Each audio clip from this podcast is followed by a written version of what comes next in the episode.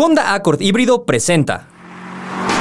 Estacionados Podcast, un programa de aficionados para aficionados. Amigos del Universal, ¿cómo están? Qué gusto saludarlos otra semana más. Mi nombre es Luis Vilchis y el día de hoy, aparte de nuestros invitados de siempre que son Raúl y Bruno, tengo el honor, el gusto, el privilegio de introducirles a un amigo en este, y eso sonó feo, pero de introducir a un amigo en este podcast. que no se entienda así, que no se entienda. Es que además, voy a decir, el garage de Pepino y van a decir, güey, me están, me están alboreando, pero bueno, ya escucharon quién es. Laura Pico. Está con nosotros nuestro querido Cabeto. Ustedes preguntarán quién es Cabeto. O igual ya lo conocen, el garage de Pepino es tu propiedad, básicamente es tuyo, es tu canal, es lo que tú estás haciendo, pero bueno, saluda un poquito a nuestra gente. Hola, hola, gracias por la invitación aquí en este podcast muy bien producido, ¿eh? Porque, Muchas gracias, le ponemos Sí, corazón, sí. le ponemos corazón. Sí, no, no, gana, se nota, se nota. Ya fuimos a comer unos taquitos. Ajá. Y pues bueno, vamos a estar aquí platicando de, pues de, de todo. Recetas, De recetas todo. de cocina. Exacto, Sí. justamente el Sí, taco. sí, sí. Hoy no vamos a hablar de coches. Cinco, cinco tips para des- desmanchar. Para bajar de peso. Exacto, para desmanchar la ropa. Esoterismo y ¿Cómo quitar las manchas de las axilas? Top 10 eh, signos zodiacales Sí, de la si semana. querían escuchar cosas de coches, no, hoy Esta no. semana no. Esta semana no. Más bien, al contrario, yo creo que este va a ser uno de los episodios más especiales en cuanto a coches, porque para quien no lo sabe, nuestro querido Cabeto aquí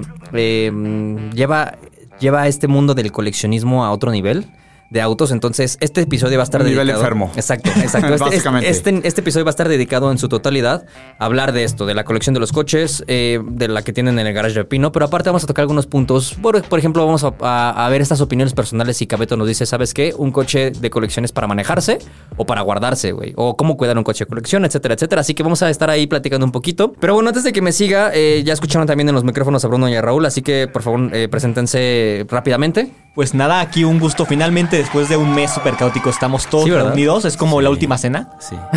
Esperemos que no. Esperemos que no sea la última, pero sí que sea una cena. Este. Pues nada, qué, qué gusto estar aquí todos juntos, todos reunidos, agarrados de la mano en la casa del Señor. Ah, el señor Ili, nuestro querido dueño del periódico. Exactamente, exactamente. Eh, y pues nada, Raúl. Pues muy contento de estar con ustedes como todos los martes que Hoy se es lunes. en lunes para escucharlos los jueves a las 8 de la noche. ¿Sí es a las 8 lo subes? Jueves a, A las las 8 de la ocho. noche. Bueno, Todos los jueves 8 de la Y noche. contento porque justo, como bien lo mencionó Luis al principio, tenemos el primer invitado en la historia del, en la larga historia de Ah. estacionados, ¿eh? Entonces, estamos de manteles Es el largos. bautizo. Sí, sí. Justo platicamos, Bruno y yo, hace un par de semanas sobre el coleccionismo. Si se Ajá. valía o no. ¿Qué, eh, qué tanto. Debes de ¿Qué o tanto, no debe- usar un qué tanto coche. es bueno coleccionar? ¿Qué cuánt- ¿Qué cantidad es too much? ¿Qué cantidad es como aceptable en el garage? Si se pueden o no manejar, cuándo es válido, cuándo no. Entonces, tenemos quien nos, nos aclare Un esas experto dudas. que es. Ajá, exacto. Justamente. Vamos Ahora a entrar en polémica. Vamos a sonar como influencer de muchos nos han preguntado. eh, pero bueno, la verdad es que nadie nos ha preguntado, pero creímos Se que. era- viene algo buenísimo. Se vienen cositas. Sí, se emoji de fueguito, ¿no? Sí. Eh, la verdad es que quisimos traer a alguien conocedor del tema, alguien que además eh, no solamente es que sepa porque lee, sino porque vive estas experiencias y porque día con día está con- en convivencia con estos coches. Entonces, eh, este va a ser el episodio de esta semana.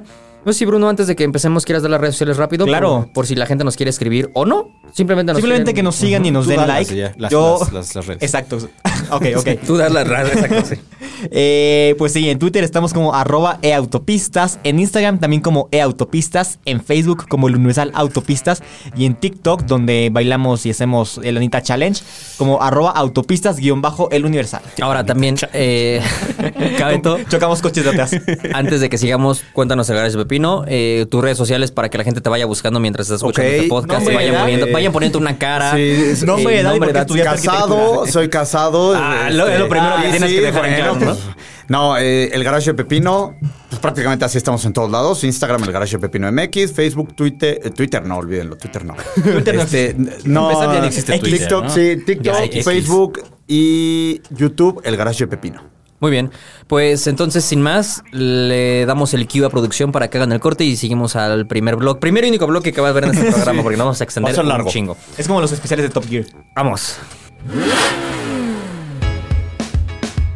Oigan, pues como ya les platicamos un poquito en este intro, eh, el día de hoy tenemos a Cabeto, que es aquí la persona experta en cuanto a, a colección de autos. Nos contó un poquito que ya está casado, así que Sí. eh, señoritas que nos estén escuchando, lo lamentamos. eh, pero tienen aquí a Raúl. Pero no Silva se disponible. desconecten, pero sigan aquí escuchando, sí. aquí hay- Exacto. Luego les exacto, mandamos el exacto. calendario, así como el de los papas de calendario sexy de papás. Ándale, el Estacionados Podcast calendario, ¿no? Exacto, Así nuestras exacto. fotos. Enero y Raúl así sin playera. Febrero sin, plan- sin pantalones. Así, ¿no? Mejor no, güey. Ya para diciembre ya, pues ya que les cuento, ¿no? Pero, eh, bueno, Cabeto aquí es la persona especializada en coches de colección que nos va, nos va a platicar un poquito. Pero antes de que, de que entremos en, en discusión, vamos a llamarlo así, cuéntanos un poquito qué es el concepto del Garage de Pepino para que la gente entienda por qué estamos hablando, eh, por qué estamos hablando contigo. Pues porque soy buen tipo. Claro, Según yo. exacto. Para empezar, Sí, empezar. ¿quién es Pepino si tú no eres Pepino? Ok, justo mucha gente pregunta, ¿no? De, ah, pero ¿por qué, si tú eres Cabeto, ¿por qué el garage de Pepino y no el garage de Cabeto? Bueno, la, la colección, el canal es familiar. Ahora sí que es algo que viene de muchos años atrás, antes de que yo naciera, de hecho.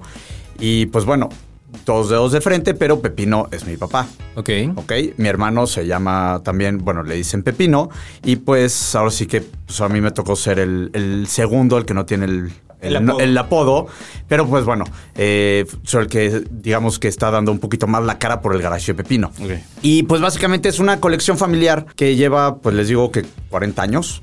Ok. Y que pues el chiste es abrir un poco el mundo del coleccionismo de los autos, eh, pues, intentar educar un poquito a la gente, ¿no? Que hay cosas muy interesantes, hay cosas distintas, que no todos son los Ferraris o los Lamborghinis, que hay cosas como muy interesantes, más accesibles aquí en México y pues mostrar un poquito la vida de, de pues nuestra vida, ¿no? En el mundo de la vida del coleccionismo en nuestro garage. Ok.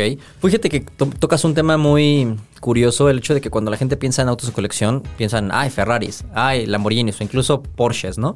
Pero nosotros que ya tuvimos la oportunidad de visitar tu colección y, y pasar un buen rato ahí viéndola, o sea, me sorprendió que tienes cosas que jamás en mi vida pensé que podría, que, que verías en México. O sea, por ejemplo, la Dakota preparada por Shelby. Sí, sí. O sea, cosas muy raras, ¿no? Que la gente quizá nunca sabe que existieron o, o no tenía ni idea que, que esas cosas también eran coleccionables, ¿no? Porque supongo que hay muchas veces que pueden tener algún coche y dicen, ah, no sabía que esto podía ser diferente o no diferente, ¿no? Entonces, ya teniendo un poquito más en contexto el garage de Pepino, ¿por qué dicen Pepino, pero tú eres Cabeto, etcétera, etcétera, etcétera? Me gustaría preguntarle aquí a Bruno y a Raúl presentes. Cuando ustedes piensan en una colección de autos, ¿qué es lo, que, lo primero que piensan? ¿Autos diferentes o autos caros? Creo que así, a primera instancia, autos caros. Autos caros. Ajá. ¿Tú? Yo creo que un poco de ambos. O sea, creo que definitivamente en una colección hay coches muy costosos y hay otros que no necesariamente lo son, pero que son muy interesantes. Ok. ¿No? Como Ahora- puede ser el caso de la colección de Cabeto. Le pregunto al experto, aquí a nuestro querido Cabeto. Pues es que, o sea, justo mucha gente luego nos dice, oye, pero ¿qué puedo coleccionar? Bueno, pues puedes coleccionar canicas, si quieres, ¿no? O sea, el chiste de nuestra colección es que son cosas como muy, muy pensadas, o sea, que son raras, ya sea por el año de producción, las unidades producidas, el color, eh, vamos, ediciones especiales y demás, ¿no? Que, que creo que eso es algo interesante en nuestro garage, o sea, no, ni, ni cerquita me estoy comparando con Jalen, ¿no? Pero Jalen no es un cuate que tiene una colección de en todos. exclusiva, Cabeto dice que ya Lenos en la... No, pero Que le o es un cuate que tiene, vamos, y Quijada, güey, y Quijada. que, que tiene desde un Abarth hasta un McLaren F1. Entonces pasa por todo. Tiene Mustang, Ford GT, Porsche, Ferrari, Lambos, eh, Nissan. Tiene un poquito de todo. Entonces, eso creo que es la cosa, ¿no? O sea, nosotros decimos que hay cosas que cuestan y hay cosas que valen. O sea, cosas que cuestan, pues. ¿Cuál sí. es la diferencia? A ver. O sea, cosas que cuestan. Si tú no tienes mucho dinero, tú vas a la Ferrari, la Lamborghini, la que tú quieras y te compras toda la agencia. O sea, con dinero vas y te compras todo. Hay cosas que valen, ¿no? Hay cosas que, que no los vas a encontrar, que no es cuestión de dinero. Que alguien a lo mejor y te dice, te doy tanto, no te lo vendo. Y si no te lo vendo yo, no hay quien te lo vaya a vender porque no hay otro, porque es muy difícil encontrarlo. Entonces, eh, pues hay cosas que con dinero los consigues y hay cosas que ni con dinero los consigues. Y creo que también debes tener el feeling, ¿no? O sea, para investigar, para buscar qué es lo que vale la pena. O sea, hay, de- seguramente hay hallazgos que, que has encontrado tú en, en- navegando y viendo, ah, este güey está vendiendo un Pacer B8, ¿no? Por así decirlo. Y te das a, Un Pacer B8, y te das a la tarea de, de que a lo mejor fueron 30 Unidades, unidades, y nada más en- dos en, existen ya. en color café, dices, ay, está vendiendo una, ¿no? O sea, a lo que me refiero es como bien dices, un güey que a lo mejor tiene mucha lana, pues lo más fácil es, ah, pues un, no sé, un Apolo, ¿no? O Sí, sí. un Valkyria, no sé, ajá. Pero, por ejemplo, el caso de la Gara Typhoon, la que dije, mencioné. No, la Dakota. La Dakota. Que también tiene una güey, Ah, o sea. bueno, que son, son vehículos que pues no, no los tienes tanto en, en la mente, ¿no? Sí, claro, no, digo, existen. a- a- ojalá, o sea, vamos, ojalá y pudiéramos tener un Valkyria, un, o sea, una cosa de esas, pero pues es creo que luego la gente no, no dimensiona la cantidad de dinero que es eso. O sea, entonces es muchísimo dinero, pero pues esto es un poquito más acercado Más como a la terrenal, realidad. más terrenal, ajá, por así exacto. decirlo. O sea, que, ok, pues en este caso son varios los autos que conforman la colección, pero pues que alguien ahorrando, buscando y demás pudiera conseguir algo y aunque sea tener uno que sea como algo muy especial, pues es como un poquito más aterrizado.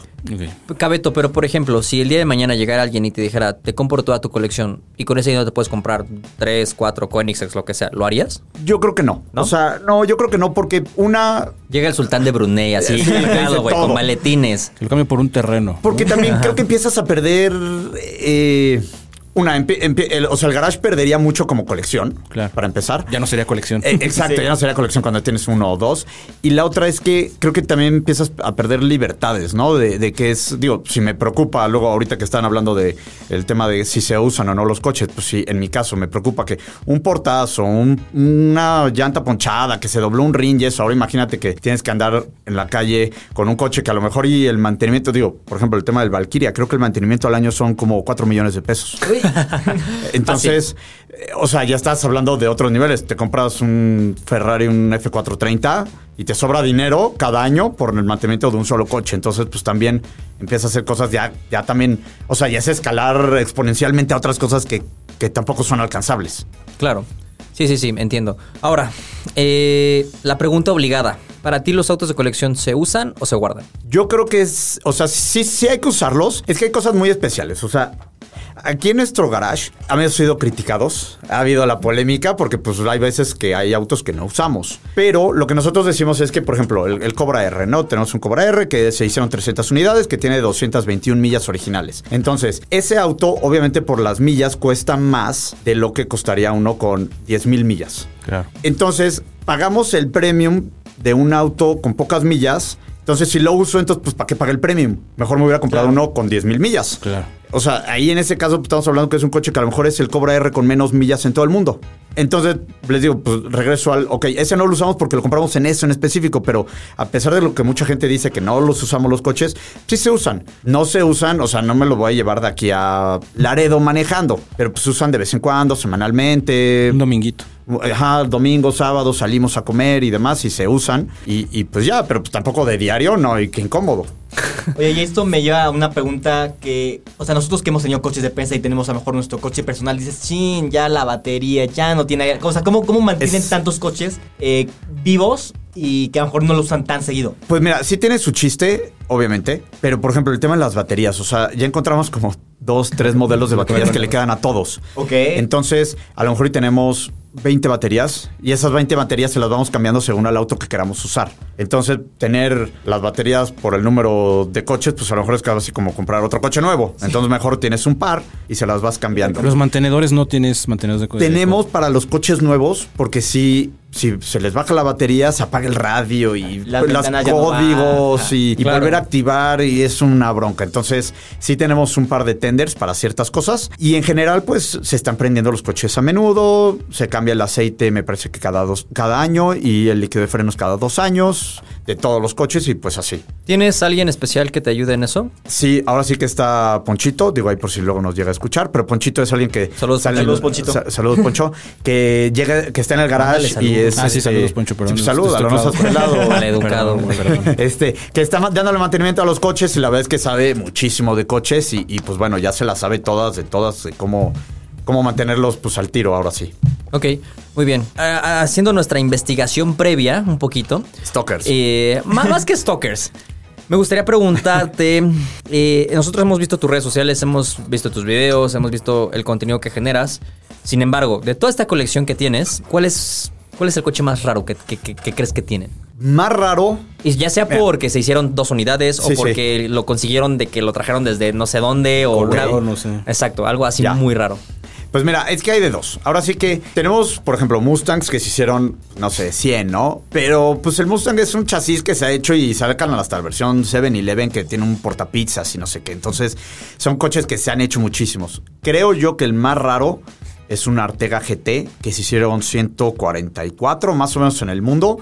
Eh, pues básicamente Henrik Fisker, un diseñador muy famoso que, di- que diseñó los Aston Martin, los, el, el Va- Vanquish, creo, Z8, el BMW, eh, varias cosas, pues se aventura a, a, pues, a diseñar el Artega, que es un coche alemán, que pues juntaron a todos los aftermarket famosos, Recaro, Bilstein, eh, Alcoa me parece que son los Rines, este, Brembo y demás, y armaron un coche que pues de... Pues ahora sí que, pues, no de milagro, pero se juntaron varias cosas y resultó que una persona eh, con mucho dinero acá en México compra varias empresas y entre esas viene Artega. Ok. Y pues fue como medio que un error y entonces pues trajo como 12 Artegas aquí a México y se los vendió a sus amigos y pues bueno, nos llegó uno de esos. ¿Tú eras un Ya- amigo ya de esos rusa- o- No, no, no. No, no, no somos tan de esa de ese mundo. Ajá. Pero no, no, nos llegó ya por segundo dueño, este, y pues tiene el coche de 6 mil kilómetros, creo, pero pues bueno, si son 140, o sea, 140 de esos son menos que Bugatti Chirons, que F40, que F50, no lo comparo con esos coches, pero, Son menos. pero son menos. Oye, y ahorita que tocas, perdón, el, tema de ese modelo pre- ese pre- en específico, ¿cómo es la experiencia de manejar un Artega? ¿Es buena? La verdad es que es, padrísima. O sea, es muy padre. Es ahora sí que para la gente, los baguetos que luego nos escuchan, trae un motor, un BR6, que, que me parece que es el 3.8 del Passat CC y que suena muy bonito. O sea, para empezar, el coche suena muy bonito. Hay quien dice que suena más como un 8 cilindros que como un 6 cilindros. El manejo yo no he manejado un Cayman S, pero en teoría es muy parecido al del Cayman S, que son 300 caballos de fuerza en un coche que pesa poquito más de una tonelada. eh, y pues la verdad es que es, eh, creo que es muy buen coche, o sea, se maneja muy bonito, muy bonito. Oye, y de una vez manteniendo ese tema, ¿cuál es el coche que tienes en la colección que menos te gusta manejar? Que dices, güey, está muy bonito, pero prefiero no manejarlo, es un pain. O que incluso no hayas manejado. O sea, que tengas Ah, en que no haya manejado hay varios. ¿Sí? Sí, sí. Pero sí. los que manejaste, tú me comentaste una vez el Safari. Sí, tuvimos un Safari que yo no lo manejé, pero literal nos duró un día en la colección. Ok. O sea, Se teníamos- rompió. No, no se murió, no, lo, lo, lo mata- Bueno, no lo matamos, pero más bien fue como de. eh, Sal- o sea, es que está rápido. horrible. O sea, eh, tienes la idea del Safari, bueno, pues lo voy a arreglar, lo voy a hacer acá como medio off-road y la madre, y de repente te subes duro, le suena todo, incómodo. Entonces duró un día y al día siguiente lo vendimos porque, pues, pues complejo, ¿no? El coche. Eh, mucha gente luego pensaría, oye, pues con tantos coches a estar padrísimo y sacas todos a manejar y demás, y, pero luego, pues es complicado. O sea, el otro día le comentaba a Luis del Volvo que pues, es un coche Claro. muy bonito, muy, muy bonito, pero pues es lentón, es un P1800, este, que es lentón, el espejo lo, lo tienes encima, entonces no se ve prácticamente nada. O sea, cuando a mí me dijeron, no se ve nada, ten cuidado, dije, ay, ay, sí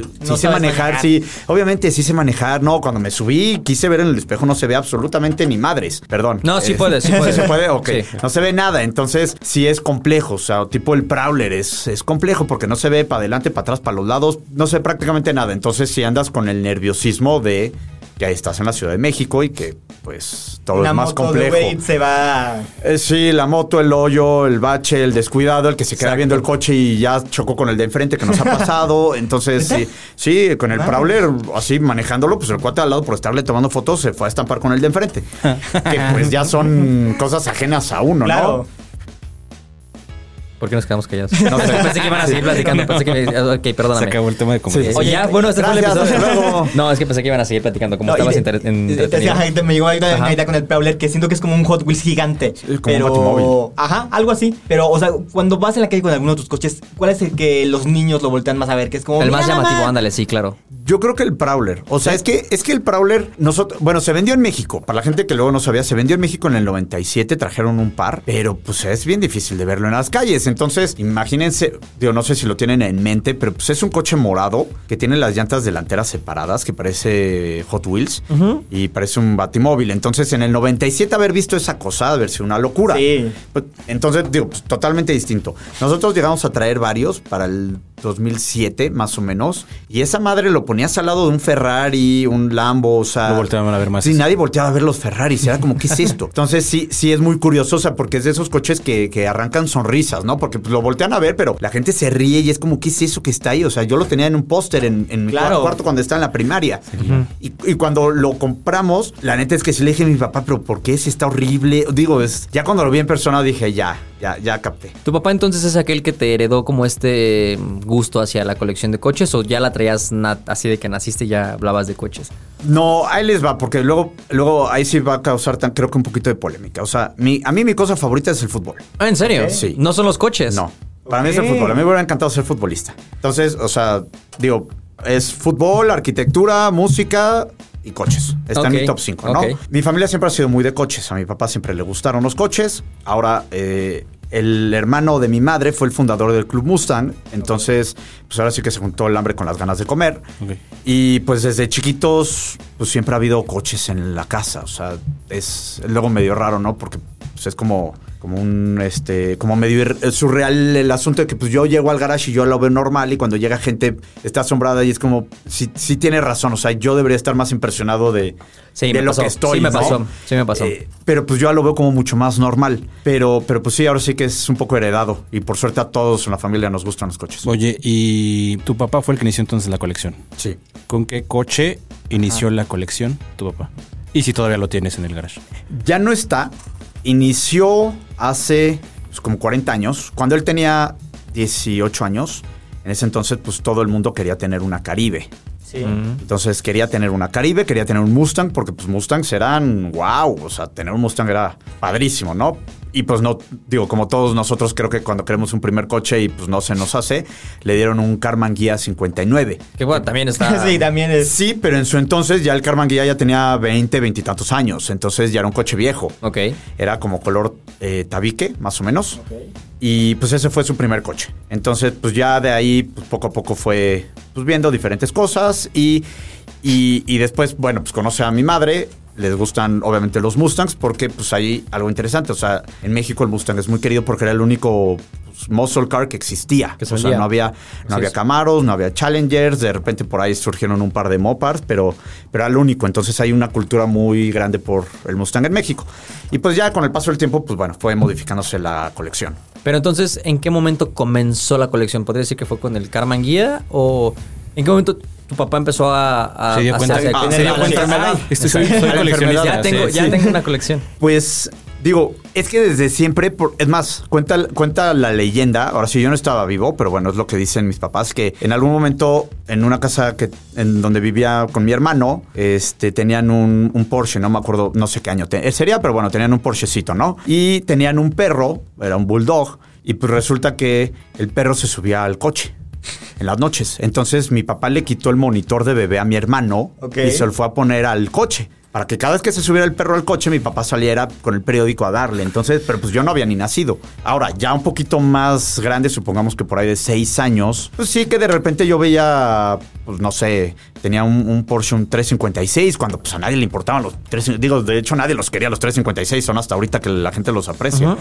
Este, tenía uno de repente un Mustang que seguimos teniendo, que es yo creo que para mí el más querido, pues que decía de repente una Cherokee, pero pues no sé, a lo mejor había cinco coches, ¿no? En una familia de cuatro personas, pero pues dos bebés. Entonces pues ya era como... O sea, ya empezaba ahí a- Sí, pues siempre hubo coches, siempre hubo cosas como interesantes. A lo mejor y tendrá unos, yo creo que unos 20 años... eh, o ponte casi 15 años, ¿no? A lo mejor, pues, en lugar de tener la cantidad de coches que tenemos ahorita, eran 15. Y entonces, pues ya, ya de repente como, pues, como que ya son muchos, ¿no? Ajá. Y- Y, es ahí donde empieza esta idea del garage de Pepino? O sea, ¿el garage de tu papá? ¿O cómo nace? ¿Quién, quién bautiza o quién le pone ese nombre? Ah, este es el garage de Pepino, vámonos. Pues hay un programa famoso, no sé si siga, pero del el cuate este de las motocicletas que tiene el bigote, que se pelea con su hijo todo el tiempo. El Orange County Choppers, ¿no? Eh, eh, ajá. no sé cómo se llama, pero el güey Sí, que sí, rompían sí. puertas. Sí, y- sí, sí, sí, que se enojaban sí, y. Y siempre era, o sea, siempre decía mi papá como de, bueno, American Chopper se llamaba, ¿no? American Chopper. Sí, creo, pero el taller se llamaba Orange County Choppers. Ok. Ajá. La es que yo no lo veía, solo sabía que se mentaba la madre y se peleaban y demás, ¿no? Y hay memes y todo. Entonces, mi papá decía, oye, pues estaría padre tener como, como un canal así, ¿no? Un programa y de la madre, pero pues nunca, no, no nos habíamos metido a nada, YouTube ni nada de eso. Entonces, siempre fue como de, ay, estaría padre. Y que se llamaba el Garage de Pepino, pues porque él es Pepino.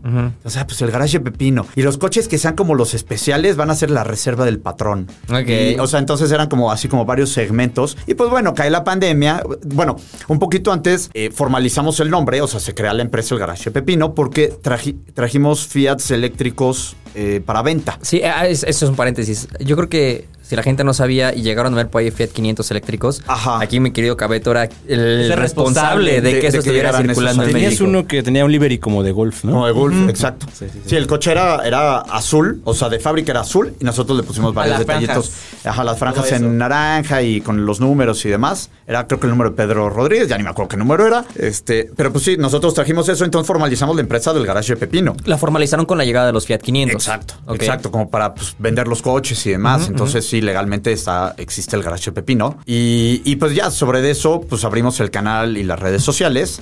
Y, y, pues nada, pues ya se le quedó el garage de Pepino. Pues mucha gente luego no entiende por qué el garage de Pepino. O, o- o digo, últimamente que nos hemos topado en eventos de coches de, de medios, es como, pero pues qué medio es ese, ¿no? Porque pues estás acostumbrado a nombres de periódicos o de cosas así, pues, que, que fregados es el garage de Pepino. Claro. Entonces, pues así. Y eh, esta pregunta quizás es un poquito rara, pero la verdad es que me, me- me genera esa duda. ¿Alguna vez tu papá fue por ti a alguna fiesta o alguna a la escuela o algo en un coche muy mamón? Así que que recuerdes ese día que saliste de la escuela y viste hacia afuera un coche. A todo mundo viéndote. Ajá, de güey, Pues- un Ferrari, guau. Deja tú, o sea, O que tú hayas, o que tú hayas manejado alguno hacia la escuela. Que Pues mira, voy sí a esas llaves a mi papá, no se va a dar cuenta que me llevé el Ferrari. No, fíjate que sí, más o menos. O sea, siempre fuimos como mucho de Mustang, Porsches y así. Entonces, eh, aquí lo curioso es que no era mi papá. Mi mamá traía un Mustang 6.5 de diario. Órale. Ok. Mm, Entonces, este, ella pues nos pasaba a dejar, eh, nos recogía a la escuela y entonces pues era muy curioso, ¿no? Porque pues la gente era como de, digo, pues una señora guapa que viene en un clásico, pues qué está pasando, entonces era como interesante, ¿no? Pues sí, siempre, siempre fue eso. O sea, y la gente siempre nos ubicó por eso. Ahora, cuando empieza la prepa, que ya podía manejar, este, pues de repente sí le decía como a mi papá, oye, pues me da chance de llevar el coche. Digo así, Hola papá, ¿qué estás viendo en la tele? Jaja, ¿me prestas un coche? Sí. Sí, no, y, y- y sinceramente no, o sea, vamos, a pesar de que sí se preocupa, sí era como de, bueno, pues ten cuidado, pues adelante, ¿no? Entonces me llevaba el Prowler, en, en ese Ah, entonces me lo llevaba a la escuela. Uf, te imagino. Y Sí, ¿no? Llegar a la prepa en un Prowler, güey.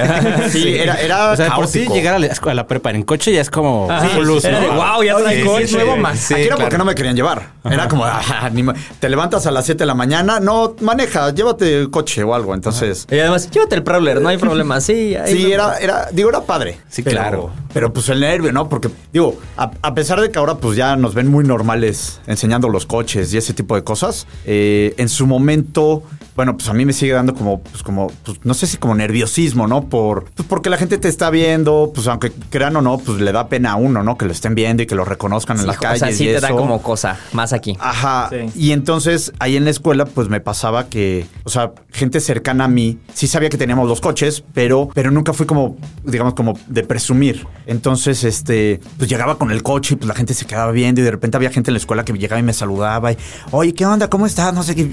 Pues, ¿por qué me saludan?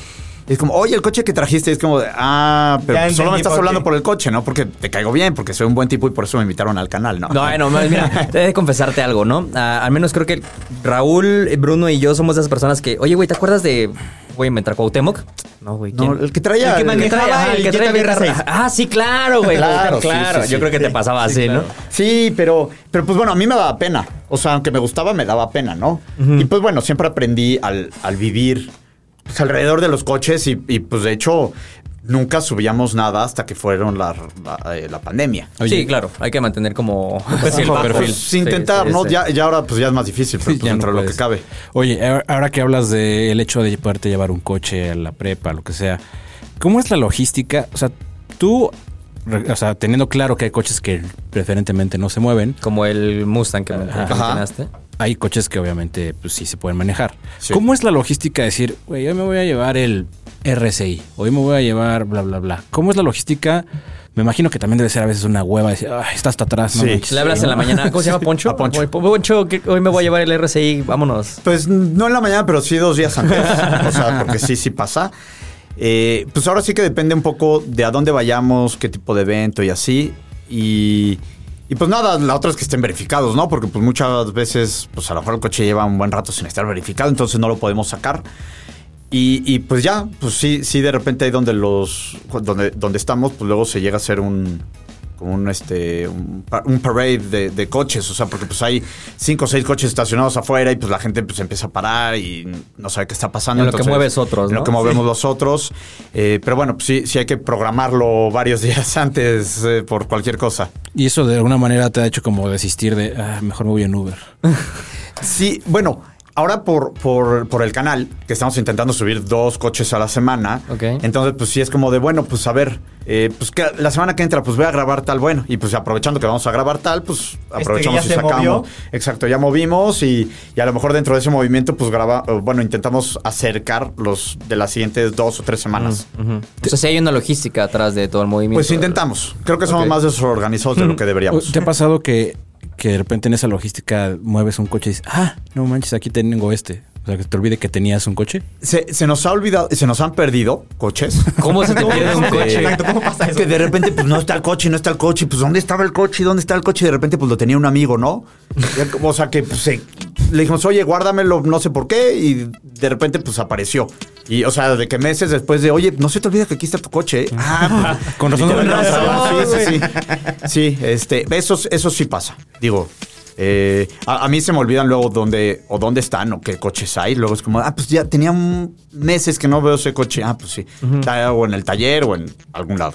En ese sentido, eh, ¿cómo es ahora este proceso de comprar o de hacerte de un coche, güey? Porque yo entiendo que el mundo del coleccionismo también a veces quizá es cerrado, ¿no? Entre, entre mismas mismos eh, personas que coleccionan coches se van diciendo, sabes que yo tengo este, no sé si te interese, si lo quieras, si no lo quieras, cámbiamelo por este, güey. O sea, como si fueran casi casi tazos, ¿no?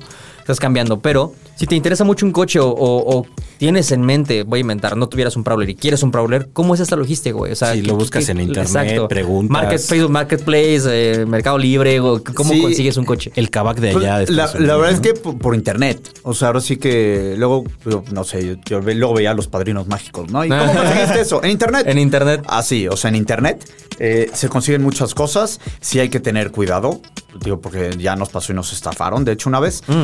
Eh, A ver, paréntesis, cuéntanos rápido eso. pues nos estafaron con un Prowler, que según esto estaba en Arizona, estaba muy bueno, kilómetros y todo eso, pues lo pagamos. Fue, ahí fue por medio de eBay. Ok. Este. Fue un tema, de hecho, en algún momento subimos un video porque resultó que era como una. O bueno, parecía que era una. eh, como una. una- un- unas personas que se dedicaban a Una estafar red. gente, una red de estafadores. Y que el auto estaba en Arizona. Contactamos a un amigo nuestro que está en Arizona. Y oye, pues a ver, pues se puede, hazme el favor de ver, a ver si existe la casa, si existe el coche. Nos dijo, pues sí, estoy en la casa, pero pues no veo mucho. Eh, pues total que el coche no estaba ahí. Eh, fue un rollo, o sea, al final resultó ser un cuate que vivía en Miami, lo agarraron al cuate, este, vivía en Miami, pues ya, ya ahorita nos está pagando por, lo que nos estafó, pero pues bueno, hay gente que no se puede, o sea, al final no termina recuperando su dinero, digo, y, gente, esto fue en Estados Unidos, pero pues aquí en México, bueno, hace tiempo grababan ustedes, ¿no? De los coches, de que no llevar los papeles cuando compras un Ah, claro, coche, sí. de ese tipo de cosas. O sea, aquí en México, pues es, hay que tener todavía un poquito más de precaución por no solo que te van a estafar, sino que te asalten mientras llevas el dinero del coche o algo por el estilo, ¿no? sí, Exacto. Pero pues, la- en general las cosas son por internet. Hay muchos que hemos conseguido aquí en México que seguidores nos han escrito como de, oye, a ver, tengo esto y te interesa y demás, y pues órale, va. ¿Has comprado algún coche de un seguidor? O sea, alguien que te... ¿Sabes qué? Tengo Sí. este Mustang edición especial Carlos Shelby, güey. Y vas y lo ves y... Sí, un cuate y, y al medio al principio pues nos escribió, oye, pues tengo un Cobra R93. Ah, caray, pues Cobra R93 hay 140 en el mundo. A ver, pues nos empieza a mandar fotos y demás. Ya no supe bien bien porque pues yo no estuve tanto metido en la como en la negociación. Pero pues no, resultó que era un Cobra 93 con como 14 mil millas. Tenía varios detallitos que le habían hecho como, eh, digo, como personalizado. Pero pues los otros lo, lo revertimos al original. Pero pues es una joyita que encontramos ya aquí en México, por ejemplo. Ya, perdóname, es que me agarraste tomando agua. No te preocupes. ¿Cómo se dan cuenta cuando un coche sí es original o no? Porque pues seguramente hay un mundo de gente que quiere estafar con coches de colección que es que no, Sí. güey, esta versión, bla, El bla, bla. único y no. Sí, mira, para empezar, creo que algo en el canal es que los, muchos de los coches que tenemos tienen bien poquitas millas y la gente, pues más los que no nos conocen, no, no, hombre, eso no pasa, es facilísimo bajarle las millas a los coches. pones en reversa Estás ya. engañando a todos, sí. Eso yo lo hago Bueller. con un desarmador y estás engañando a todo el mundo y claro que no. A ver, digo, hay, hay cosas que te hacen ver que el coche tiene menos kilómetros. Claro. Eh, o- digo, para empezar, en Estados Unidos hay cosas que se llaman tipo el Carfax El Carfax. que, que, pues es una forma como de asegurarte, ¿no? O sea, en Estados Unidos para todo le hablan a la grúa. Entonces, cada vez que el coche sube una grúa por algo, se registra en el Carfax, es como un seguro y empieza, o sea, empieza a tener, o, o normalmente en Estados Unidos tienen eh, los servicios de los autos y van puestos según las millas del coche. Hay cosas para saber que si el volante, eh, o sea, las condiciones del volante, de los pedales, del asiento, que, tan está, que tanto estuvo este, usado, ¿no? Porque, pues digo, y, y- y aprovechando, o sea, en Estados Unidos, pues la- las millas se desgastan menos, ¿no? Porque, pues, ok, podrás recorrer 30 millas, pero lo recorres en 30 kilómetros, en 30 minutos, y aquí 30 millas te las echas en 2, 3 horas. Entonces, obviamente el asiento de estar sentado 3 horas es distinto al de estar sentado en Media hora. media hora del- americana, de ¿no? los caminos, ¿no? O sea, De los también caminos no es lo mismo 30 millas. andar en Gringas, el centro sí. O en un pueblo cuando fuimos a manejar tonale, que, Exacto. ¿no? Que eran como alfombras, ¿no? Entonces, Sí, sí. Varía mucho Entonces- entonces, eh, el, en dónde vayas a conseguir el coche, ¿no? Sí. Y en México, ¿qué es lo más raro que has conseguido? O lo más interesante que les ha llegado. Algún coche que tenga una historia así de, "Es que, ¿sabes qué? Este coche le perteneció a Luis Miguel, güey, y ahora es mío. O sea, era, era de una era de era de- era de Félix. una tienda, una tía jubilada que Una no tía, iba sí, por que no lo pensión. usaba, sí. Más iba a cobrar su que pensión. era doctora, ¿no? Eh, Este, no, hay un par de cosas. Eh, digo, por ejemplo, creo que se me ocurren dos que tengan una historia curiosa. Tenemos un Ferrari 400, que es un... El, el Ferrari que no piensas cuando te dicen en un Ferrari, ¿no? Exacto. Porque es cuatro plazas, motor delantero, eh, que si la gente eh, le gusta Daft Punk, sale en el video de Electroma o en el corto. Ese coche en México y Estados Unidos era ilegal. Salió en el 77. Entonces este es un Ferrari 77 que traen a México para el 78. Más bien lo traen para el 77 de nuevo desde Italia. Aquí en México en esos años, como eran ilegales esos coches, eh, normalmente, bueno, te los quitaba el gobierno. Entonces, como la gente ya sabía cómo, cómo funcionaba eso, entonces pues, yo, Carlos Navarro, traigo un Ferrari, me lo quita el gobierno y todos mis amigos que trajeron coches que se los quitaron el gobierno, nos ponemos de acuerdo y entonces yo puedo entrar a la subasta de ese coche en específico. Ok. Pero mis amigos no entran a esa subasta porque saben que ese es mi coche y cuando traigan mi amigo traiga su coche, yo no, entro a esa subasta. Pero porque ese entonces es su estabas coche. pagando el doble, o sea, o, o mucho más dinero, ¿no? Porque lo que comprabas el coche más lo de la subasta. Sí, pero la subasta, pues a lo mejor I'm Sandra, and I'm just the professional your small business was looking for. But you didn't hire me because you didn't use LinkedIn jobs. LinkedIn has professionals you can't find anywhere else, including those who aren't actively looking for a new job but might be open to the perfect role, like me. In a given month, over 70% of LinkedIn users don't visit other leading job sites. So if you're not looking on LinkedIn, you'll miss out on great candidates like Sandra. Start hiring professionals like a professional. Post your free job on linkedin.com/people today. Se iba en mil pesos. Porque Ah, nadie más claro, entraba en la subasta. claro, Entonces claro, el coche se vendía y se legalizaba automáticamente porque ya estaba vendido por el gobierno. Ok. Entonces ese coche pues llega desde, desde Italia en el 77. Este, lo recupera, digamos, este cuate en el 78. Era un publicista muy famoso eh, que se llamaba eh, García Pato. Que es esposa, digo, no es de mis tiempos, pero su esposa era Olivia Collins. Un saludo, Olivia Collins. Un saludo. A mi tía. A mi tía Olivia. Y, o sea, este cuate es famoso porque hizo el el- el eslogan de Gancito de Recuerda. Recuérdame. Ah, Exacto. ¿en serio? Órale. Exacto. Entonces, bueno, en esos Pues sí años lo que solo es- sí, sí lo recordamos. Buen eslogan. Buen Sí. eslogan. Este, que solo publicistas y de noticieros y el gobierno podía tener esos coches, pues trae ese coche aquí a México y pues bueno, ya después de eh, pues, casi 50 años nos llega a nosotros. ¿Y cómo les llega? Por En grúa, güey. Tocó la puerta. Sí, en ¿Y grúa, en grúa llegó. 400? Sí, en grúa llegó. Este, Ah, sí, seguro. No, un cuate en Puebla lo tenía y pues bueno, ya hicimos un negocio ahí y pues bueno, nos trajimos el Ferrari. Y el otro que dijiste, la otra historia. El otro, pues fue parecida. En aquellos años, este fue, es un Mustang 6.5 Fastback, que es el favorito para mí de, de la, de la familia, ¿no? Eh, en ese entonces se fabricaba Mustang aquí en México, pero puros hardtops. Entonces llevan a Puebla una agencia, eh, pues como de showroom, unos Mustangs Fastbacks, y eran ilegales aquí. Entonces, pues literal, lo guardaron. El coche pues, estuvo guardado años. O sea, muchos años, muchos años. Después, no sé bien cómo estuvo la historia, pero pues total que le llega a eh, una persona del medio, al papá de Fermaqueo.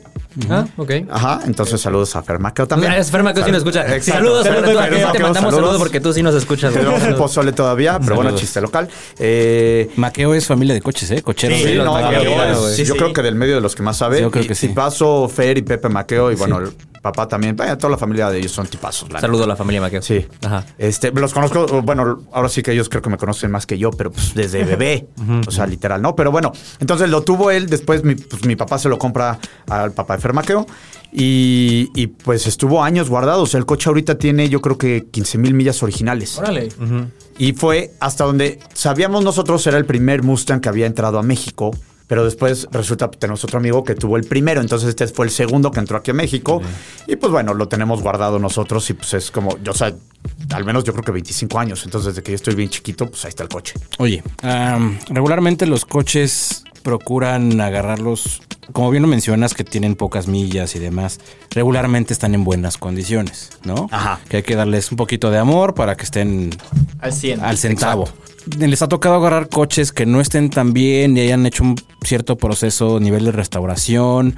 Les ha tocado eso y alguna vez has eh, algún tipo barn find que hayas encontrado. Ese, ese milagroso Barn Find. Barn Find es.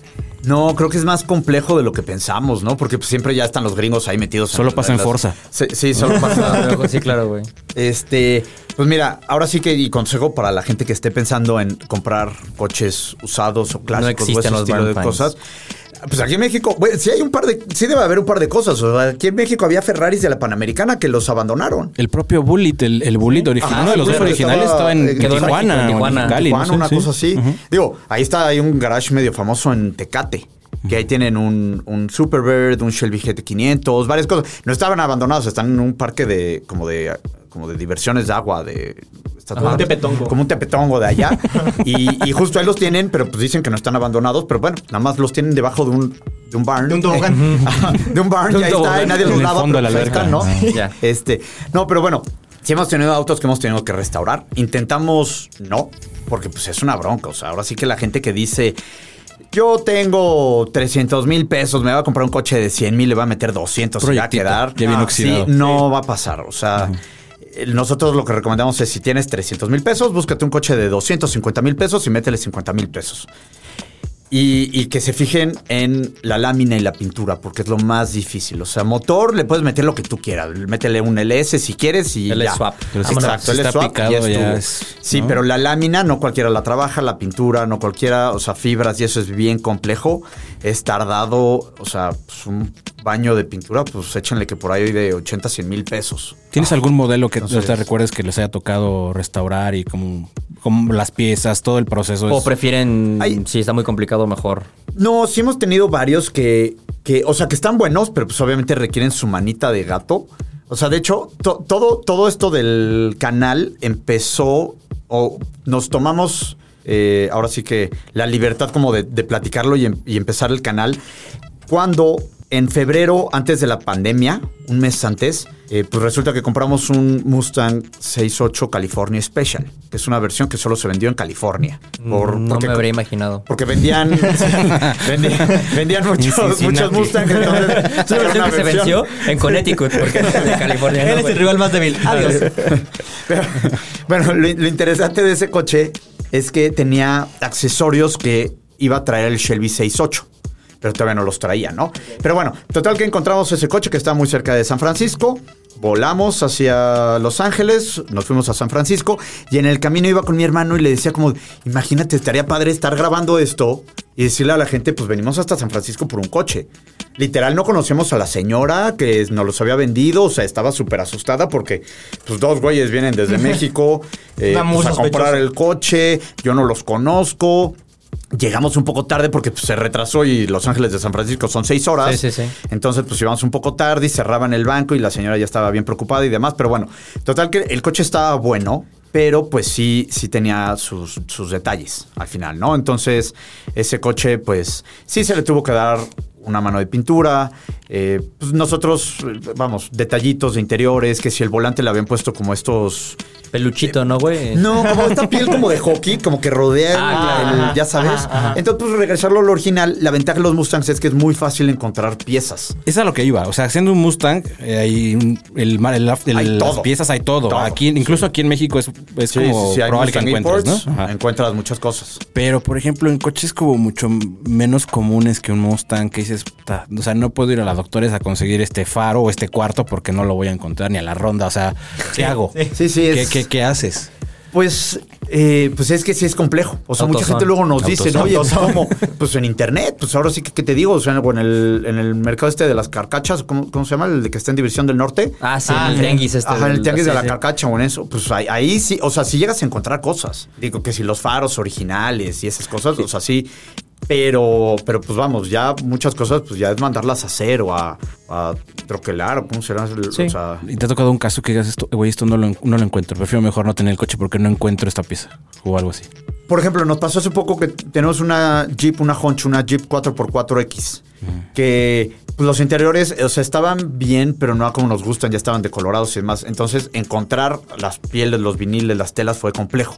Entonces, mejor le hicimos algo, o sea, lo modernizamos un poco y se lo dimos un- muy parecido al original. Entonces, es una tela a cuadros, eh, pues un poquito distinta, pero bueno, pues es medio parecida a la de la época Respetando el. respetando un poquito lo que se usaba en la época. Entonces, pues creo que es darle la, la vuelta, ¿no? Y eso es eh, gente que lo quiere mantener original, porque pues, si no, Métele haces una cosa locura y... claro, le metes un L le haces un L swap y, y, pues haces lo que quieras con el coche, ¿no? Por, por lo que veo, sí, por lo que veo, ustedes intentan mantener siempre los coches en Lo un más estado más original, ¿no? Sí, original y hay una cosa que se llama period correct, que es cómo lo arreglaba alguien en esa época. Que es lo que había para hacer. Exacto, serio? Exacto, sí. Entonces, pues sí le metías Si hay que jaletear un coche de 1920 a madrazos, ¿no? La lámina. Sí. Pues, o sea, se pero, pues sí le meterías, por ejemplo, los. O sea, lo achaparras lo suficiente y le metes a lo mejor el sistema de escape un Dacia y le pones unos rines, unos Torque Thrust de American Racing y detallitos de la época, ¿no? De en, en 17. O sea, que no rompa Sí, no le este- pones que unos no rompa, 20, sí, ah, sí, sí, exacto, sí. que no rompa lo que era. Entonces, a lo mejor lo modernizas un poco, pero pues sigue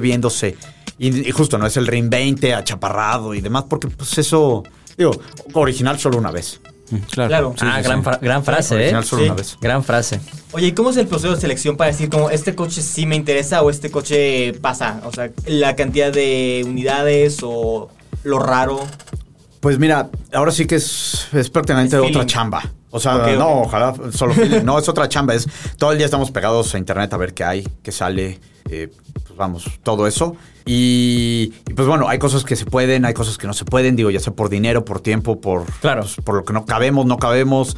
Pero pues creo que dentro de este Mustang, de, de Mustang, eh, dentro de este mundo hay cosas como, como, pues que la gente ya tiene como medio clavada en su cabeza de qué es lo que les gusta, qué es lo que no, o sea, yo cuando era chiquito, por ejemplo, pues no sé, un Audi TT, uf, o sea, yo tenía 10 años cuando salió aquí en México, entonces es como el coche que a mí me gustaba, ¿no? Entonces, pues obviamente cuando crezco, pues es como de, pues me gustaría tener un Audi TT porque era el coche que yo, que yo veía cuando era chiquito. Entonces, pues creo que termina siendo un poco lo mismo pues, con nuestros papás, ¿no? El coche que ellos vieron.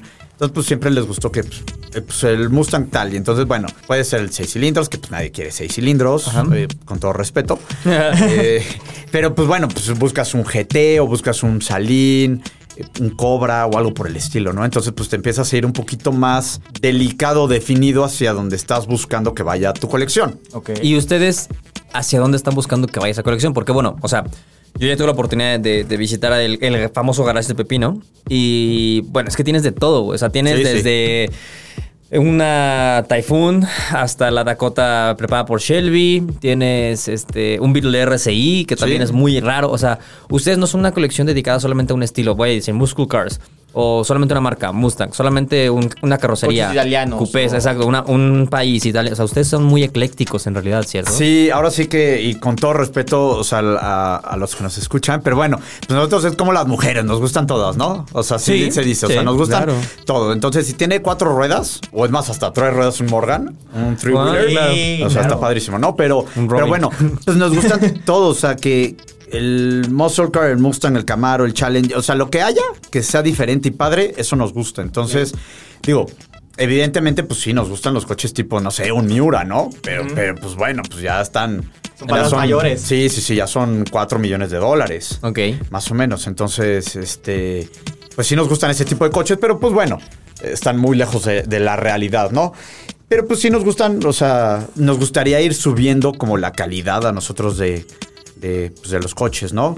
Pero pues al final de cuentas siempre termina siendo pues justo lo que decíamos ahorita, la nostalgia. O sea, el- el- pues es que el Monte Carlo, o sea, a mí no me gusta, ¿no? Pero pues mi papá no, pero el Monte Carlo el- los- eran los que se manejaban muy bien, o los Capriz, o, o los de Varón, pues yo los veo y digo, pues unas lanchonas, ¿no? Que luego soy criticado por decir esas cosas, pero pues lo que yo veía en mi infancia era el DeLorean, como el que traes tatuado. Es un, es un Caribe. es un Caribe. chaparrado.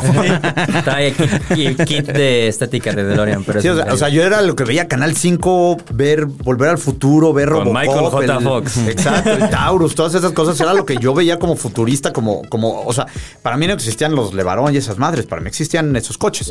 Entonces, pues ese es el coche que, pues ok, a lo mejor y, pues, pues digo de repente como de, ay, imagínate tener el coche que salía en tal película, en James Bond o... No sé, un Aston Martin, James Bond. Yo nada más veo un Aston Martin y pienso este güey James Bond. James Bond. Claro. No, no sé quién lo trae, pero Aunque James también Bond. hay un Lotus que salió en, en James Exacto, Bond y, James Bond, y ¿no? si no me Sí. equivoco... Tenemos uno muy Hay parecido, una pero- persona en esta mesa que tiene uno Uno muy parecido, sí. Y no somos y no somos nosotros ninguno de tres. nosotros tres que estemos aquí siempre, ¿eh? entonces... No, no, no soy No, yo. según yo no. Oye, ¿cuál es la última adición de que hubo al garage? ¿Y cuál es el que tienes en la mira o cuáles son los que tienes en la mira? Si se puede Eh, pues mira, nos encantaría y llevamos un rato buscando. Y, y por eso es un poco de las razones de por qué venimos el Nissan 300ZX, el Twin Turbo, un NSX de la primera generación. Nos encantaría un Shelby Series One. Entonces creo que eso es como lo... Digo, a lo mejor y todavía pues un par de años, ¿no? Pero eso es algo que siempre como que traemos en mente y siempre andamos siguiendo y demás.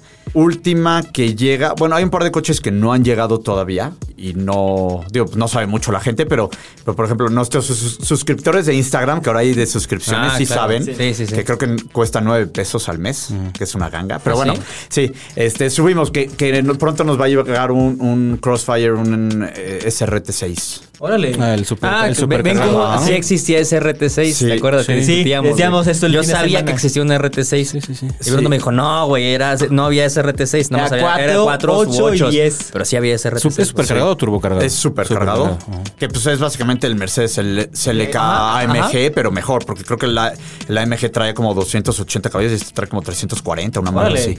Este, pero bueno, pues creo que es como algo interesante que va a llegar porque pues, salieron bien. Creo que salieron nada más 4000 en el mundo de esos. Y pues bueno, pues nos va a llegar uno pronto. Eh, pero bueno, pues ahora que llegue.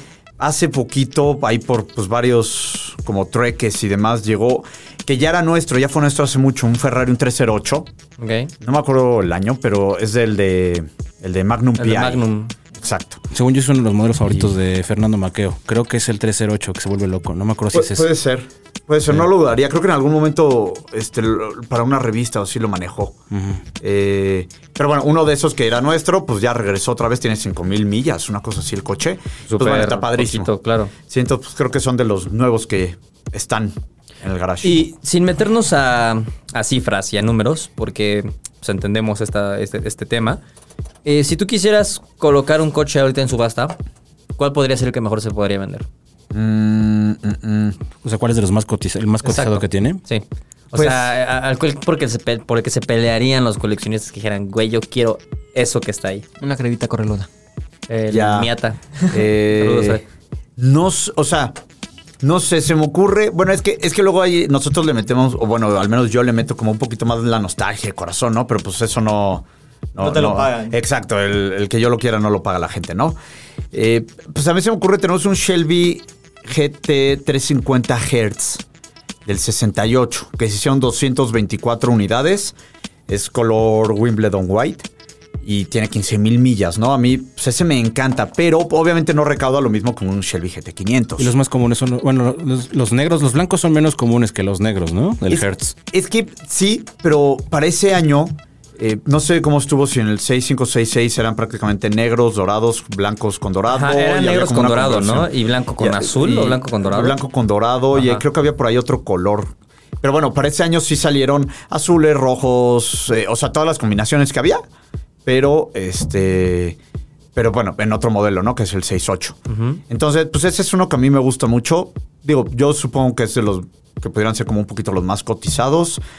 Eh, O pues a lo mejor el Cobra R por lo que representa últimamente, ¿no? Pero pues el tema es que como ya está aquí en México, pues ese costo, no- o sea, a un cuate en Estados Unidos pues no lo va a pagar, ¿no? Porque pues aquí ya pagó la importación y todo eso que pues es... Pero bueno, igual y dices que es el Cobra que tiene menos kilómetros. Yo, yo creo que es el de los que tienen menos o de los de menos kilómetros en el mundo.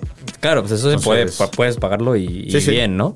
Eh, mm, el coche más antiguo que tengan, el, el coche más viejito. Tenemos, hay un, es un Ford 46. Un. Ford 48 que estamos restaurando. Digo, Ajá. hablando del tema de que estábamos restaurando coches. Ford 48, un Super 8 de un 46.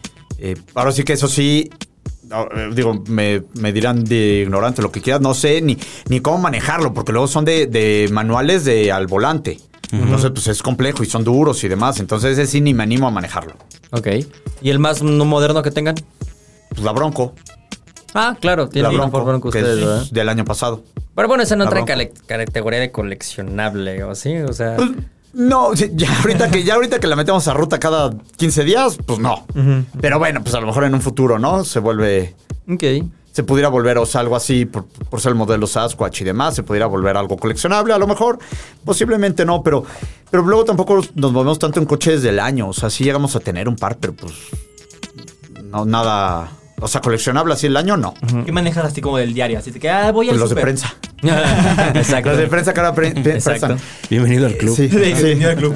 Eh, Pues el que más un Fiat Abarth. Ok. Es, es yo creo que el que más he usado, luego manejaba uno la de última edición, ¿no? Sí, del- de los de México. La De- última edición México o algo así. Ajá. Eso sí, unos... Está muy bonitos, güey. Uno verde. Sí. Sí, sí, muy Eh, bonitos. la camioneta de mi esposa que ya vendimos, entonces, pues eso, eso es lo que usamos de diario. Y eh, ustedes ven, eh, o sea, ya sé que quizá no, porque ustedes sí aman los coches, pero ustedes ven esto como un buen negocio. O sea, por ejemplo, el, el hacerte de estos coches eh, podría ser un buen negocio para alguien que quizá está pensando, ay, me voy a, voy a dedicarme a Voy a ser comprar-". millonario. Exacto, sí, güey.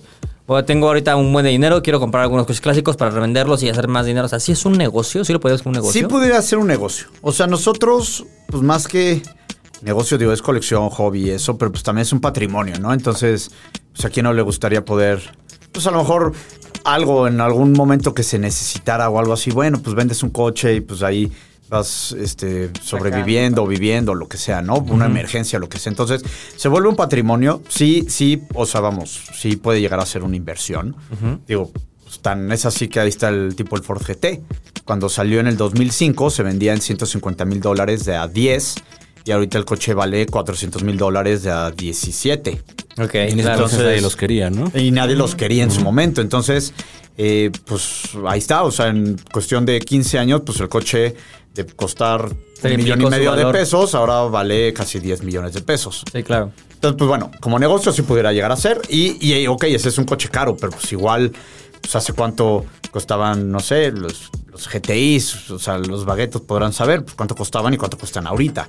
Ya se han subido, o sea, un... Europrecios. Eh, exacto. Ahí está el GTI LR, cómo se ha subido de precio. El Golf R. El Golf R, Sí. perdón, sí. Sí. ¿Cómo se ha subido de precio? Sí, Y las versiones especiales, la Oettinger, güey, también ya La la subieron última, muchísimo de última. precio, Exacto. güey. Sí, sí, sí. Entonces, pues digo, de que se vuelve, este, o sea, de que pudiera llegar a ser negocio, pues sí, sí es negocio. Ahora, que no va a explotar la burbuja, ¿no? Y pues ya.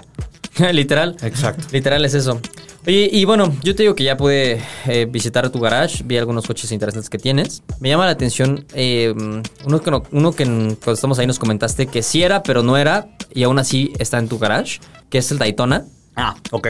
Eh, para la gente que no sepa, el Shelby Daytona es un coche muy raro. O sea, Sí.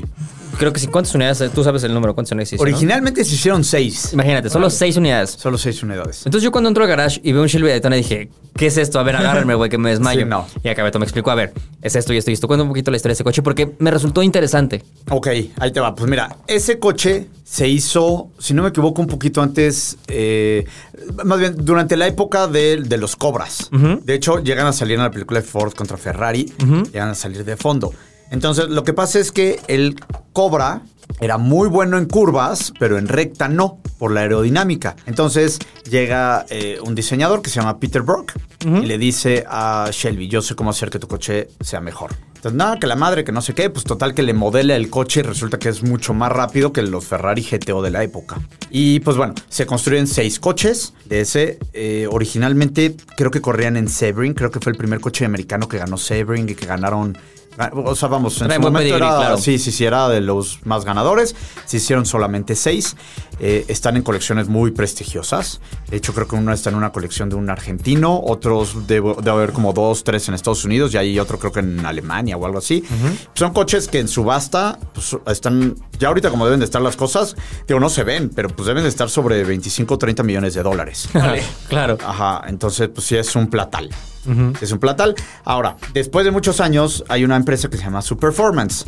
Superformance, eh, creo que están en California. Contratan a Peter Brock para que le rediseñe el Daytona y lo haga solo un, man- un poquito más grande. Y tienen la licencia para. En teoría, son los únicos que tienen la licencia oficial para hacer reproducciones de ese coche. Pero me dijiste que era un porcentaje de más- de madre más grande, como 3%, Sí, ¿no? 2%. 2%, güey. 2% pues para que cupiera la gente, para que fuera un poquito más cómodo para el, piloto Promedio. promedio de la época, ¿no? Ajá. Entonces lo vuelven un poquito más este, cómodo, pero sigue teniendo, pues, digo, como que lo modernizaron, pues, pero, pero el coche es prácticamente igualito a como era. Y pues bueno, en este caso, pues le metieron un 427, un Roush, este, 550 caballos de fuerza, un coche que pesa pues lo que un Miata. eh, o menos que un Miata. Entonces, pues sí, para, para entusiastas y pues medianamente as- al alcance de, de la gente, ¿no? Porque lo puedes pedir. Hay otro, te comentaba que había otros modelos que se llaman los eh, este, Factory 5. Que es más como un kit car. Entonces, es un chasis parecido, pero ahí le puedes meter un 10 cilindros, 4 cilindros, 8, Ok. 6 LS, lo que tú quieras, le puedes meter frenos Brembo, Willwood, lo- así. Lo puedes hacer a tu gusto, pero tú lo armas. Aquí el chiste de su performance es que tal cual ellos lo diseñaron y demás, te lo venden. Ok. Y em, me decías que literal tiene el número, o sea, puede ser un vehículo 65, pero es moderno, o cómo estaba ese tema? Porque Ajá. no. O sea, tiene números de continuación. Entonces, pues obviamente el, el Shelby, el Daytona, pues es el eh, 001, 2, 3, 4, 5, 6. Y pues a lo mejor habrá quien tiene el 7, el 8, el 9, el 10 y demás. Entonces trae números como si fuera de 1965, pero el coche realmente pues creo que fue construido en el 2005. Ya. Pasó algo parecido con los Mini Coopers, cuando antes del 2001, que eran los última edición, que eran nuevos, pero traían papeles de los 70s. Ok. Entonces ya. traían todo, dirección hidráulica, aire acondicionado y la madre, pero pues era un coche, según esto, los 70, pero era 2000, 2001. Y por ejemplo, ese coche lo han llevado ustedes a pista o han hecho algo importante, así que, ay, vamos a hacer un track day o. Lo o- hemos, lleva- lo hemos llevado a eventos, a presentaciones, digo, porque vamos muy seguido. Luego la gente nos dice, oye, ¿cuándo abres el garage a la gente y demás? Pues obviamente es complejo eso, ¿no? Pero vamos a Whisky Lucan, vamos al elegido del público, este, vamos, en los eventos grandes normalmente ahí, ahí estamos, llevamos coches. Este, aniversarios de Mustang, de Ford, este, de Volkswagen, el. No me acuerdo cómo se llama el evento de Volkswagen de. Eh, El- ah, ya sé. Ne- Neuf. Ah, el de. El, ¿En qué es su nombre en alemán? Ajá, ese. Ah, o sea, vamos seguido. Eh, eventos de Rambler y así que nos invitan, o sea, esos vamos, llevamos los coches. Entonces el Daytona lo llevamos pues medianamente seguido a eventos. Ok. Sí, el- había uno muy bonito que se que era ahí en CU. El, Retromóvil. el retromóvil, ahí lo llevamos una vez y lo pusieron al lado del Ferrari del P330 de Don Juaira. Órale. Pusieron ahí al ladito y demás. Entonces, yo ese tipo de eventos, pues vamos y llevamos varios coches, ¿no? Claro, antes la gente pues no sabía ni quiénes éramos. Oye, y bueno, eh, como para empezar a cerrar un poquito el tema de la plática, ¿cuál es la parte más complicada que crees tú de tener una colección de autos? Eh, ¿Es mantenerlos o es, eh, Encontrarlos. es encontrarlos? ¿Es escoger que no te vean la cara? O sea, ¿cuál es la parte más complicada de tener una colección? pues yo creo que el espacio. Ah, claro. O sea, digo, ahora sí que pues ya se volvió una enfermedad. Entonces, esto de coleccionar, pues también puede ser acumular, ¿no? Ajá. Entonces, el espacio, pues ya hay veces que ya no cabemos, eh, pues que no nos gustaría, pero pues tenemos un par de coches que a lo mejor están al aire libre. Entonces, pues que tampoco nos encanta ese tipo de ¿Has cosas. tenido ¿no? que hacerte de un coche para darle espacio a otro? Así de puta. Sí, muchas veces. De hecho, la mayoría de las veces por lo cual vendemos es porque ya no cabemos. Ah, ok. Entonces, pero pues, sí, digo, la gente dice, ay, pues cómprate un terreno más. Pues, o sea, aquí en la Ciudad de México no es, no es tan sencillo comprarte un terreno. O bueno, tan barato. Entonces, Claro. pues mejor tener coches, creo que terrenos, ¿no? Ya. Y un consejo que le pudieras dar a alguien que quiere empezar a ver cómo entra en ese mundo, entiendo que uno es el dinero, obviamente, porque necesitas dinero para hacerte de coches diferentes si lo quieres ver de esta manera. Pero que empiecen, ¿sabes qué? Puedes empezar a buscar Volkswagen porque es una marca accesible, que tiene cosas interesantes, o búscate Ford, o búscate, o sea, ¿qué es lo que podrías ac- ac- aconsejar? Yo, de hecho, lo que siempre recomiendo, y digo, no es porque sí me gusta mucho Ford y sí de toda la vida y demás, pero hay ciertos coches que son, o sea, muy interesantes, ¿no? Ahora, si, si la gente es así como que muy análoga y quiere vivir este, todo este mundo, pues un tipo un Maverick. Ok. Un Maverick yo recomiendo de antes del 72 porque trae las defensas pequeñas, porque el dos puertas es mucho más bonito, pero pues son cosas que medianamente puedes encontrar y arreglar y que son muy bonitas, ¿no? También recomiendo un Mustang Fox Body A los de Fox los Body. de los ajá, los Fox Bodies que bueno, pues mucha gente no le gustarán y demás, pero de los que ya son este de inyección, porque esos coches ya no fallan y son medianamente sencillos de arreglar. Y pues mucha gente nos dice, no, que yo tendría un Renault, una cajita de zapatos, un Peugeot, un bochito. Digo, con todo respeto, pero pues uno es 8 cilindros y, y puedes andar a 160, 180 kilómetros por hora y pues en los demás no. Te caben cuatro o cinco personas, maletas, sí, gastas gasolina, pero pues al final cuentas traes un Mustang, no traes un, un Volkswagen, no traes un Renault, o sea, traes un Mustang. Entonces, pues creo que esos coches yo siempre los he recomendado pues porque hay piezas, hay forma de modificarlos padre y, y genuinamente son buenos coches. Ya. Muy bien. ¿Algo que quieran ustedes preguntar? Eh, sí, ahorita que dijiste, a lo mejor es una pregunta muy random, pero que dijiste los Dale. coches que están, eh, que los han dejado como al aire libre. No sé si alguna mascota que haya mordido alguna fascia o... Algo raro. Sí, algo así, porque luego ves que incluso en la calle ves como el Spark que tiene las fascias mordidas Sí, por sí. el perro. Pues sí nos pasaba, pero eso nos pasaba dentro del garage, que de repente había un cacomixtle. Ah, y claro. entonces teníamos perros, ¿no? Y de repente el perro ya andaba trepado en el coche. Y, y- y pues sí, ahora sí que Las otra vez, otra vez traer el monitor del bebé y ponérselo al coche y, y estar así persiguiendo a los perros. Pero ya ahorita por suerte ya están todos por separado.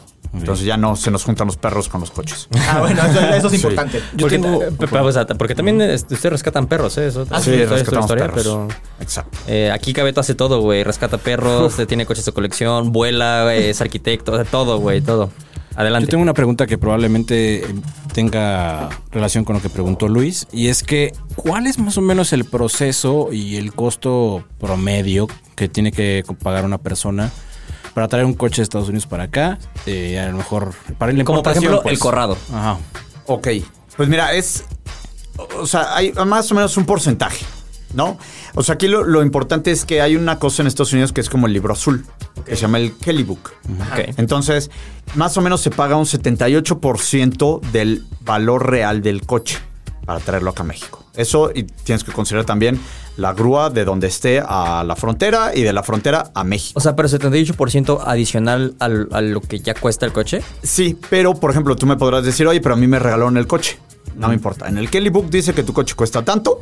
Sobre tú eso pagas más o menos un 78%. Creo que es como un 74%, pero le tienes que pagar a la gente aduanal un porcentaje también. ¿Ese Entonces, impuesto es en Estados Unidos o en México? O sea, Eh, ¿dónde ya te lo para traerlo a México. Ah, ok. Entonces ya eso es una fuerza. Ajá. Lo tienes que pagar.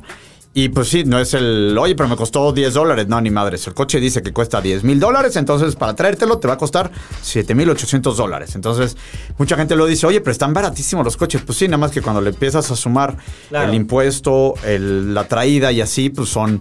De repente el coche pues, se va al doble y entonces ya no está tan barato y mejor te conviene comprártelo aquí. Ok.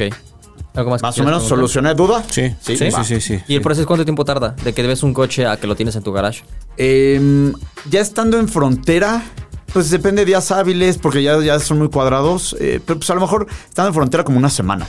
Ok. Ah, más no o menos. tiempo, pensé que era más. No, digo, pues mucha gente pues luego pues, se espera por X o Y cosa y demás, pero pues bueno, pues supongamos que una o dos semanas.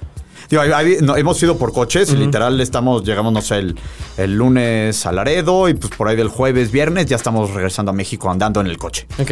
Y ya, o sea, justamente para cerrarlo y para hacer la, la pregunta referente a de dónde van los, de dónde han ido por los coches, pues, ¿de dónde viene el coche más lejano que tienen?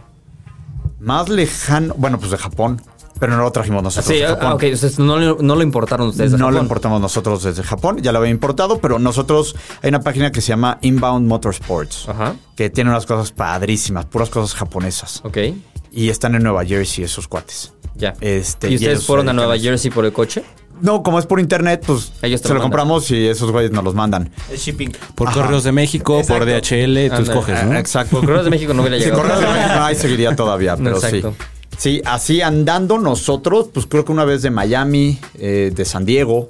O sea, siempre es como fronterizo, más o menos. Pues no, o sea, si vamos por él, sí está más o menos fronterizo. O bueno, intentamos, ya, es- ya es más cerca, ¿no? Pero pues digo, sí hemos ido tipo a Kansas, ¿no? Que pues ya no es tan fronterizo. Ajá. Entonces, pues sí es tu buen road trip de unos buenos 3.000 kilómetros tal vez. Claro.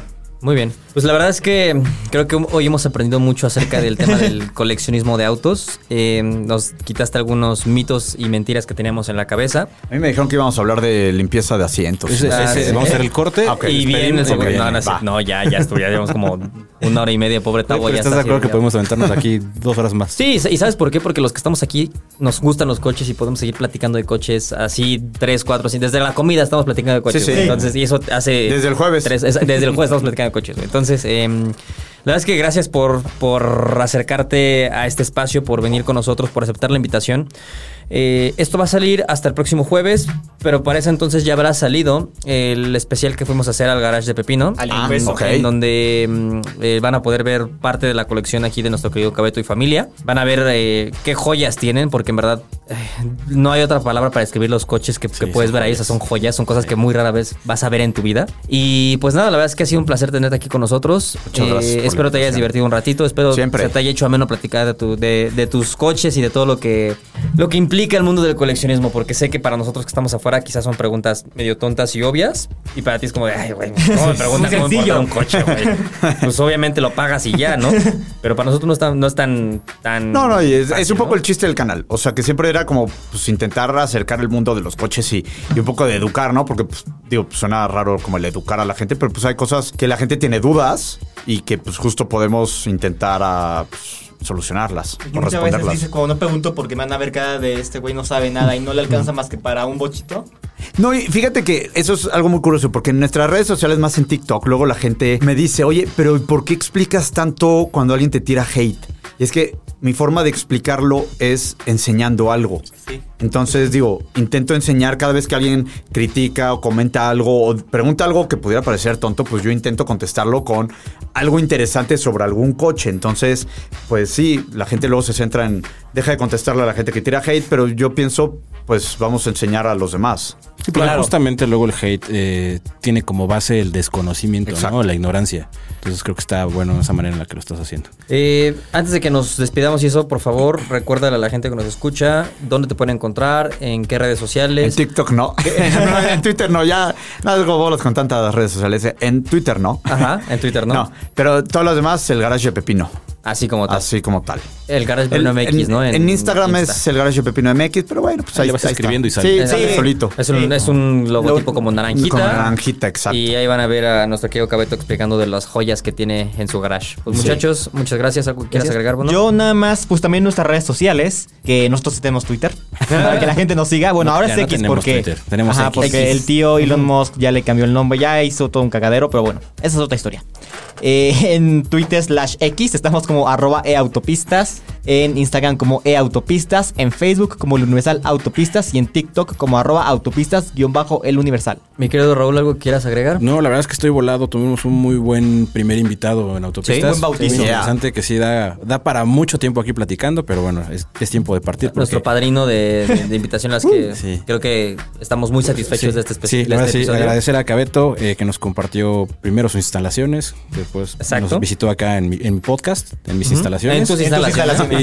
Y sobre todo agradecer a la producción, ¿no? Que hace posible que nos escuchemos todos los jueves. Sí, pobrecitos, están ahí una hora cuarenta escuchándonos. Sí, ya. Nombres, de nombres raros que nadie sabe qué está Que pasando. espero no odien los coches porque si no va a estar muy complicado, ¿no? Definitivamente. Pues bueno, eh, señores, señores, esto fue todo por esta semana. Eh, agradecemos mucho, Cabeto, Bruno, Gracias, gracias. Silva.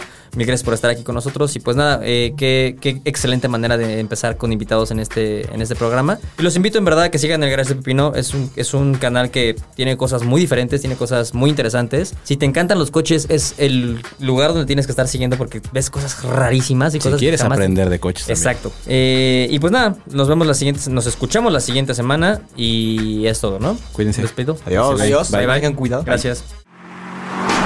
Estacionados Podcast, un programa de aficionados para aficionados.